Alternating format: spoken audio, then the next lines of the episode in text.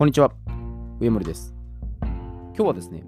コミュニケーションは非現実であるについてお伝えしていきます。コミュニケーションが、まあ、現実ではないというふうに聞いたら、一体どういうことなんだろうかというふうに、まあ、疑問に思われるかもしれないです。コミュニケーションの語源っていうのはフランス語なんですね。まあ、何かをシェアするっていうことであり、これラテン語のコムニカチオから来ているんです。でこのコムニカチオの意味が、まあ、分かち合うこと、共有することなんです。ねでもっと突き詰めて言えば、まあ、情報、まあ、これは知識とか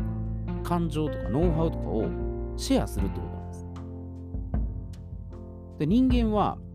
生まれた瞬間からコミュニケーションをとっているんです、ね。話し言葉だけでなく、声のトーンボディーランゲージなども含んでいるんですね。でコミュニケーションの8割は人間関係の構築を目的として使っているんです。で特に言葉だけでコミュニケーションを取ろうとすると、まあ、摩擦とか争いが生じるんです。で、これあのメラビアンの法則ってあるんですけど、これも早とちりして使ってるっていうところもあるんです。メラビアンの法則って何かというと、これ7、38、55のルールですね。3V の法則とか言いますけど、まあ、視覚が55%、聴覚が38%、まあ、言語7%ということで、まあ、人間は、まあ、見た目の判断が一番大きくなりますよっていうふうに、これ一般的に言われてるんです。でも見た目が最も重要っていうのはこれ誤解であって、まあ、視覚と聴覚と言語を一致させるってことなんです。だから身だしなみとか態度、まあ、表情とかボディーランゲージなどの、まあ、非言語コミュニケーションで相手に好意を伝えるってことでメッセージをさらに強化してでそれで相互なく伝えることができるっていうのがこのメラビアンの法則の本質なんです。だ歩き方とか、まあ、姿勢とかの雰囲気を感じ取ることも大切なんですね。ちなみにコミュニケーションっていうのは3つの要素から構成されてるんですね。これ本来5つあるんですけど、もうあえて3つにしました。で、1つ目が発信者。まあ、これはセルフトークも含みます。で、2つ目が受信者。で、3つ目がメッセージそのものです。だから刺激と伝達手段っていうのをこれ省いています。で、まあ、よく見かける光景としたら、発信者が一方通行でコミュニケーションを取ろうとしているということです。で、コミュニケーションにというのは先ほどのように、まあ、相手と情報などを共有、シェアするってことですね。自分一人で発信するだけであれば、ただマスターベーションしてるだけなんです。自分だけ気持ちよくなって、相手側が放置されて置き去りにされてるんです。まあ、ひどい話ですけどね。で、この一人がよがりになる理由としたら、無意識でコミュニケーション取ってるってことがあるんです。意外かもしれないですけど、人は意識的に発信していないんです。実際は潜在意識でコミュニケーションしているんです。で潜在意識って何かというと、まあ、過去の経験などによって無意識のうちに蓄積された価値観、習慣、思い込みから形成された自覚されてない意識のことなんです。で、これ、まあ、よく言われてるのはね、まあ、90%以上、もうほぼほぼ97%が潜在意識、3%ぐらいが潜在意識っていうふうにされてるんです。で、ここであの3つの脳と関連づけてね、考察していきます。3つの脳っていうのは、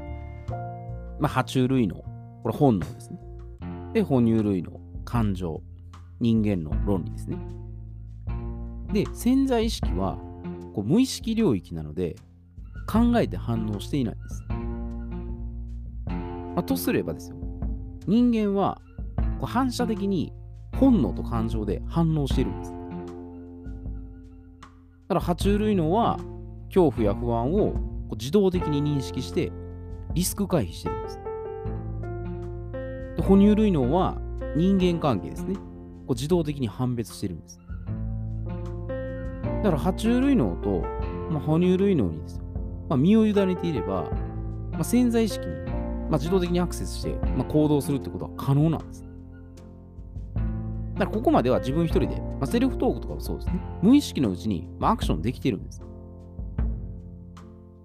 だから、まあ、セルフトークにおいてのその無意識レベルでのコミュニケーションであれば、それでも問題ないと思うんです。しかし、相手がいて、そのコミュニケーションを取るってなれば、無意識でのコミュニケーションでは限界があるんです。でそこで3%の健在意識、まあ、人間の論理とロジックを使って並行してですね、活用していくということです。で、健在意識っていうのは、まあ、過去とか未来を意識するので、エネルギーの消耗率がものすごく激しいんです。なので、意志の力を結構使います。ただ、コントロールできるので、見張り役、門番としての役割を果たすんです。でイメージで例えるなら、潜在意識っていうのは、大統領とかパイロット。で、潜在意識っていうのはボディーガードのような存在なんです。守ってるようなもんですね、潜在意識を。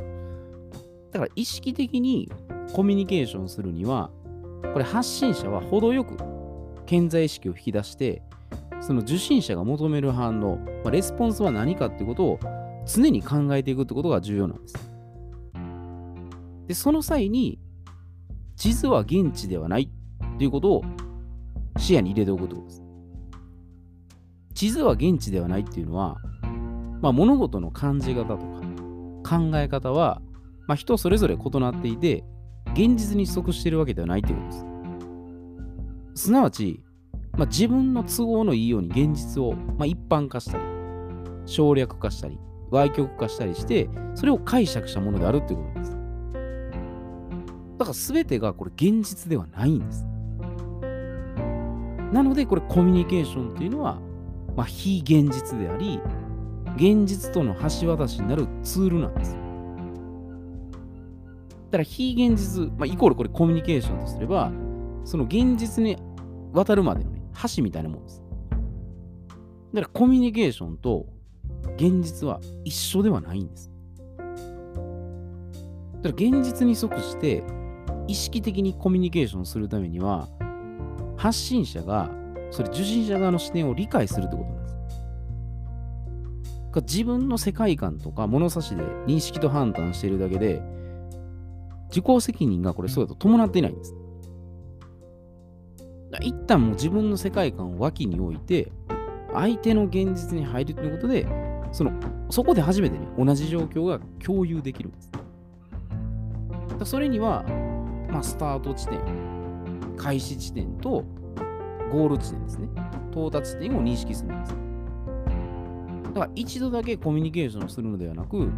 何度も何度もこうテストするように繰り返してコミュニケーションをしていくってことです。まあ、ただしこれね、無理にコミュニケーションを完結しようとしないってことです。だから上っ面でコミュニケーションしてると、必ずミスコミュニケーションが起こるんです。ただ形式的なね、惰性で行うと、まあ、いずれ喧嘩とか摩擦とか争いに発展するんです。最悪、まあ、お互いに責任転換し合って、罵り合う状態に陥るんです。だからコミュニケーションは、まあ、非現実であり、現実と結びつける、まあ、橋としての存在と解釈したら、まあ、対応の仕方も、まあ、大きく変わってくるってことです。だからコミュニケーションするっていう、まあ、行動、アクションの一面と、コミュニケーションという道具、ツールの一面ですね。それぞれあるってことです。でそれぞれこれ現実に入って、まあ、人と人が、まあ、より良い関係性を築くサポーターとしての、まあ、役割があるんじゃないかなというふうに、まあ、私は個人的に、まあ、そう捉えてるんですね。だからコミュニケーションはでもかなり、ね、奥深い概念です。まあ、コミュニケーション何ですかって言われて、で意思疎通とかね、伝達しとかね、えー、それ一言じゃちょっと、なんか済まされないと思うんですね。えもちろんその定義はあるんですけど、で他にも、ね、感情とか感謝とか、まあ、ビジョンとか、もういろいろんなところで使うんです。ねだからやっぱり人間が生きていく上で、まあ、本当に現実に即してですね。まあ、もちろん非現実の中で自分でセルフトークする中にもこれ使うんですけど、やっぱり相手ありきで今後ね、こう話したりとか、いろいろ連絡取ったりするときに、このコミュニケーションというやっぱり意義がですね、まあ、より深いものとして捉えてやっていかないと、まあ、本当にやっぱりミスコミュニケーションがずっと起こってしまうんですね。そういうのも防ぐ意味で、まあ、コミュニケーション、まあ、本質ですね。これ何なのかっていうところを、まあ、改めてちょっとね、えー、見直してみると、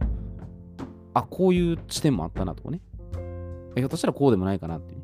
これも答え決まってないんで、答えを求めすると多分、なんかまた固定概念にはまりますけど、あ、こうかもしれないなっていうね。でそういう視点でちょっと見ていくのも、まあ面白いんじゃないかなというふうに思います。